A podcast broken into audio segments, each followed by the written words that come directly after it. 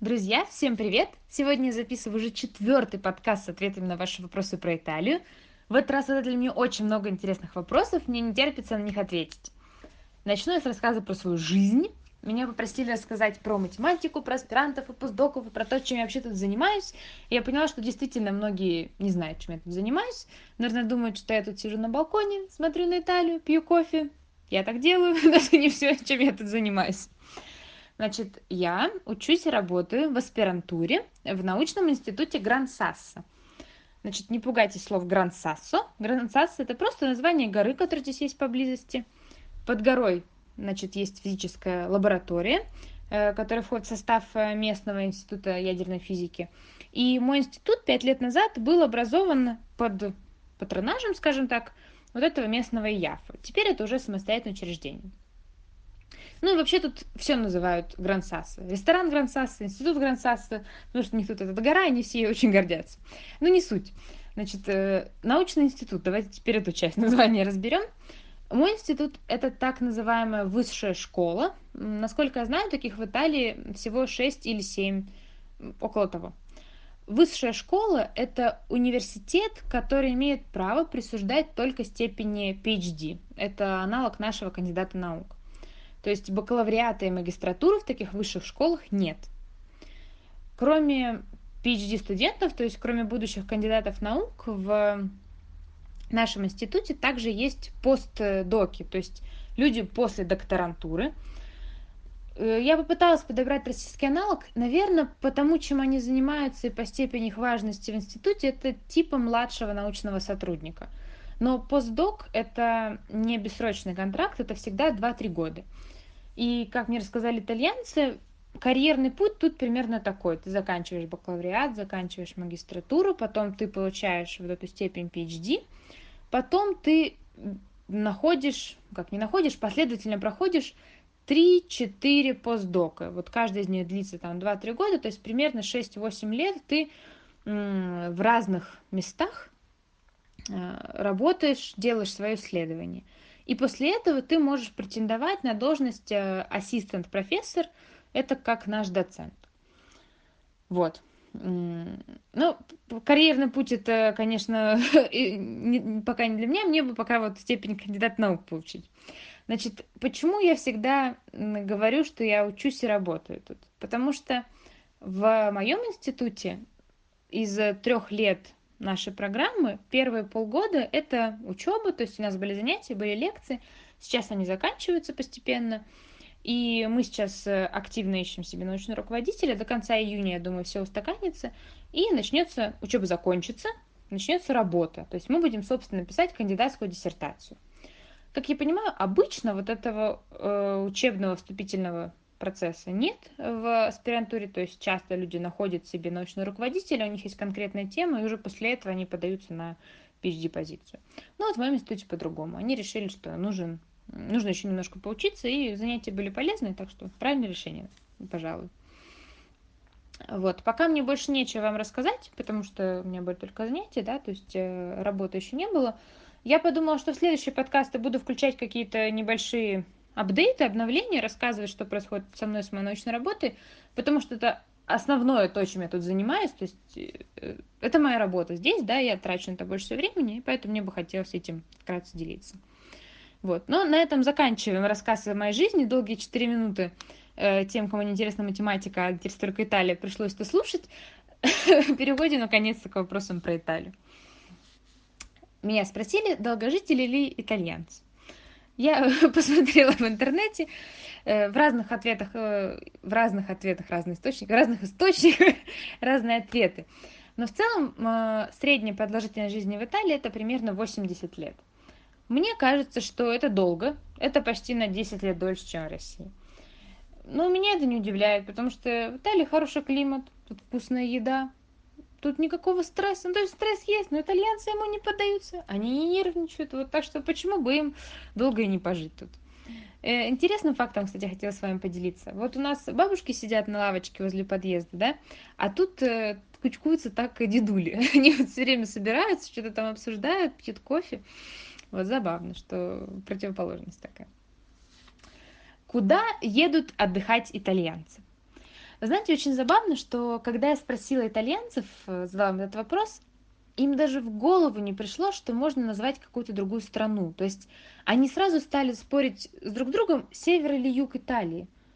Но то, что это может быть другая страна, куда-то можно поехать отдыхать, зачем? Вот они даже не подумали об этом. Очень мило. В общем, да, они сказали, что все отдыхают в Италии, либо на севере, либо на юге. Кто любит море, тот на юг. Кто любит лыжи, хочет отдыхать в горах, там, тот едет на север. Вот так. И нет необходимости куда-то уезжать. Повезло жить в курортной стране. Интересно узнать про выпускные и последние звонки. Актуальный вопрос, так как у нас сейчас как раз э, в России же последние звонки, а потом будут выпускные. Так вот, когда я спросила итальянцев об этом, про выпускной школы, они как-то растерялись, то есть у них, они вообще даже не очень поняли вопрос, потому что у них нет таких мероприятий, как у нас, там последний звонок или выпускной. Э, у них есть период, когда заканчиваются занятия, потом, по-моему, 100 дней до экзаменов, а потом экзамены. Вот, вот и все.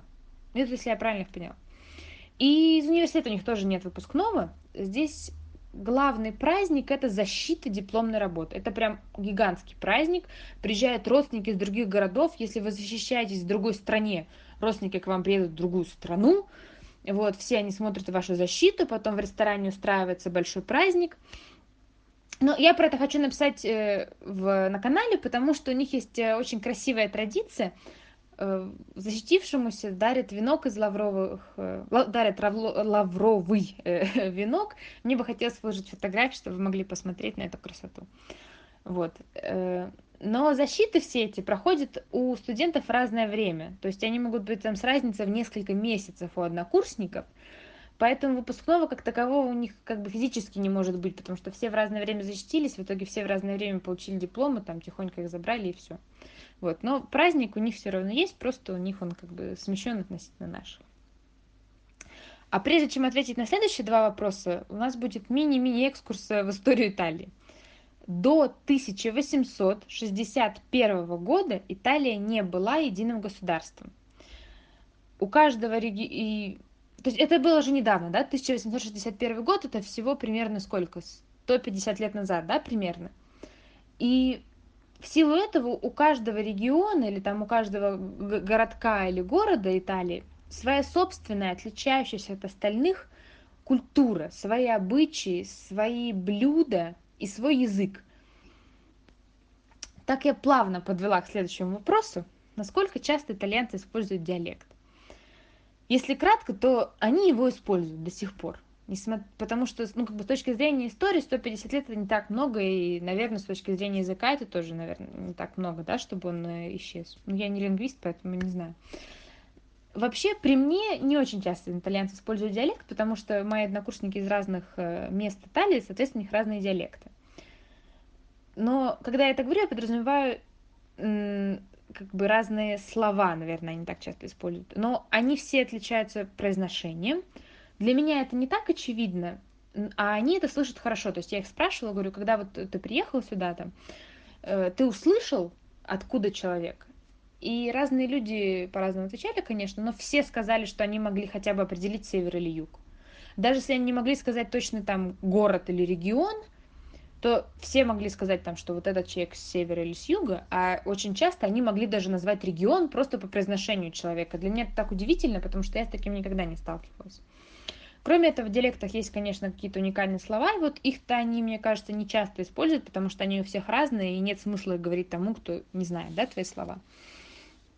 Но их не так много в, в разных диалектах. Но есть диалекты, которые сильно отличаются. Допустим, я пару раз слышала, как, э, значит, мальчик с Сицилии, мальчик из Калабрии говорили со своими итальянскими мамами по телефону, и у них даже вот человеку, который не знает итальянского, слышно, что это другой, не совсем другой язык, но очень не похожий. И итальянцы сказали, что они понимают примерно половину только из того, что они говорят. Вот. Так что хоть тут диалекты постепенно уходят в прошлое, то есть все говорят более-менее на одном языке, да, все друг друга понимают, но все равно внутри семей или внутри там, городков и городов Люди говорят на диалектах, несмотря на то, что прошло уже 150 лет, нам кажется, что это очень много. Насколько кардинально отличаются итальянцы севера и юга, или же это просто устоявшийся стереотип? Они отличаются, это не стереотип. Для этого есть какие-то внешние причины. Понятно, что образ жизни людей, он определяет то, как э, они себя ведут. Ну, конечно, их характер тоже определяет их образ жизни, но это двусторонняя дорога, так сказать. Юг Италии аграрный, север индустриальный. Соответственно, люди работают на разных работах, да, на севере, на юге. Э, плюс север более богатый регион, тоже накладывает отпечаток на образ жизни людей. И даже итальянцы сказали, что на севере лучше образование, то есть не только в университетах, но и в школах.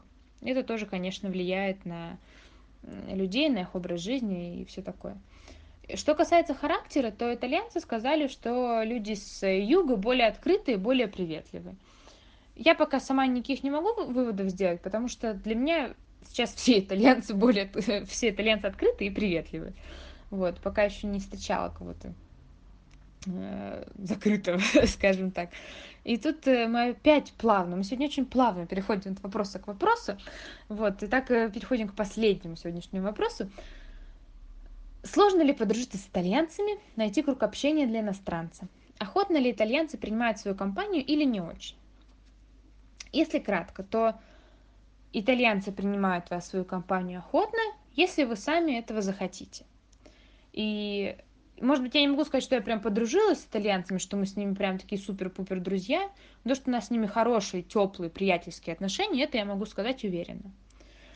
Теперь разверну, так сказать, свою мысль. Э, значит, с точки зрения моего опыта, когда вы переезжаете в другую страну, вам нужно принять решение. Вы хотите примкнуть к русской диаспоре, которая есть в каждой стране и почти в каждом городе, мне кажется – или вы хотите попытаться ассимилироваться и подружиться с местным.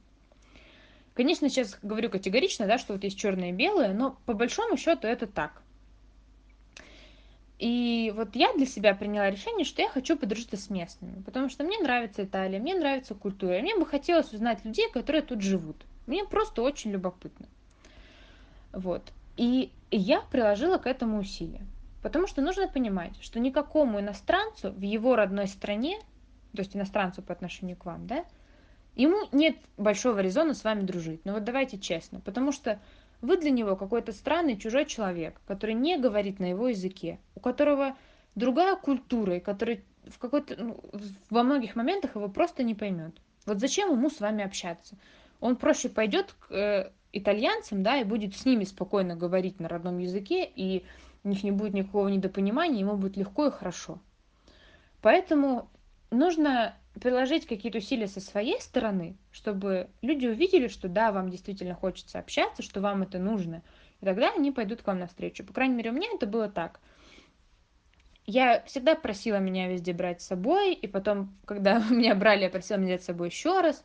И если меня куда-то звали, я всегда шла, сейчас уже как бы меньше, потому что уже мы вроде как наладили отношения, там я иногда могу полениться, но изначально, я считаю, нужно везде ходить и очень сильно социализироваться, да. Я не стеснялась, заставляла себя не стесняться просить помощи, если она мне была нужна. Я расспрашивала итальянцев про Италию, потому что мне это было интересно, то есть мне искренне это было интересно, но им-то тоже было приятно, да, что я их спрашиваю, интересуюсь культурой их страны. И в итоге у нас э, сложились такие приятные приятельские отношения, потому что они знали, что мне хочется с ними дружить, и они пошли мне навстречу. Они все были ко мне очень добры и приветливы, и всегда мне помогали и в каких-то бытовых вопросах, и если там мне было просто что-то интересно у них узнать про их страну, то есть э, какого-то неприветливого, там, не знаю, резкого какого там еще отношения к себе я не встретила. Вот. Конечно, все зависит, э, наверное, от среды, в которую вы еще попали. То есть, э, ну вот я работаю в институте, да, конечно, тут люди, у которых нет каких-то, может быть, я не знаю.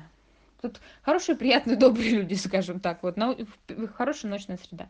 Но в целом, я думаю, что итальянцы очень приятное в общении, потому что даже когда, э, не знаю, какие-то проблемы у меня возникают, там, я не знаю, какие-то бюрократические или еще что-то такое, то итальянцы всегда стараются тебе объяснить, даже если ты не понимаешь языка, не будут с тобой говорить на итальянском, но с большим энтузиазмом стараются тебе объяснить и помочь.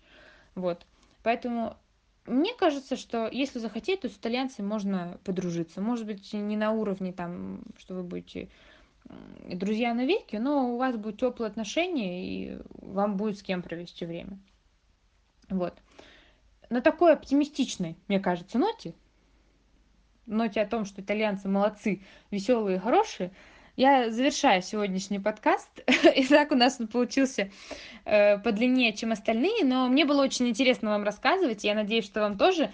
Э, если вам понравилось, вы там мне поставьте палец вверх, чтобы я знала, что вам понравилось. Если не понравилось, так уж и быть, можете поставить мне палец вниз, но пишите, э, напишите, что исправить. Пользуйтесь тем, что я еще небольшой блогер, что мне еще можно давать советы. Вот. Всем пока. Спасибо, что слушали этот подкаст.